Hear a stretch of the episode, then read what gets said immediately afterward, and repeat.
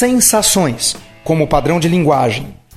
Quando estiver conversando com alguém, seja seu cônjuge, seu chefe ou subordinado no trabalho, ou até mesmo um cliente, procure exercitar esse padrão de linguagem em sua comunicação.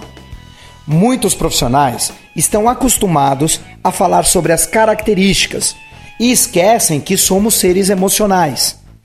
Como você reagiria aos diferentes anúncios de uma casa, por exemplo? O primeiro anúncio seria: Vende-se imóvel de esquina, 450 metros quadrados, com dois quartos, suíte, garagem para dois carros, piscina, churrasqueira e sala de TV. Agora escute o mesmo imóvel anunciado com padrão de linguagem sensações.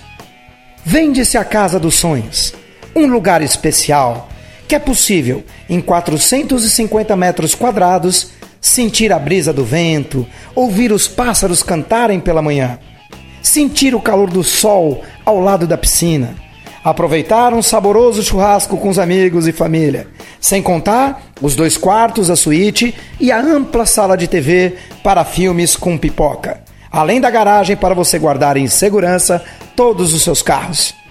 Percebeu a diferença? Somos seres emocionais.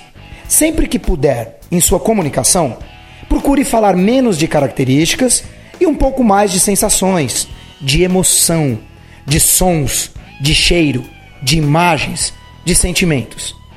Tenho certeza que você será muito mais bem-sucedido em suas comunicações, criando o hábito de descrever sensações. Não é difícil. Basta procurá-las dentro de você. Ser sincero e congruente com os seus sentimentos. Tenha um excelente dia, cheio de sensações agradáveis, de carinho, de amor, de alegria. Encare os desafios com criatividade. Distribua sorriso e sinta em seu coração como o dia de hoje poderá ser transformado, não somente o seu, mas de todos que tiverem algum contato com você.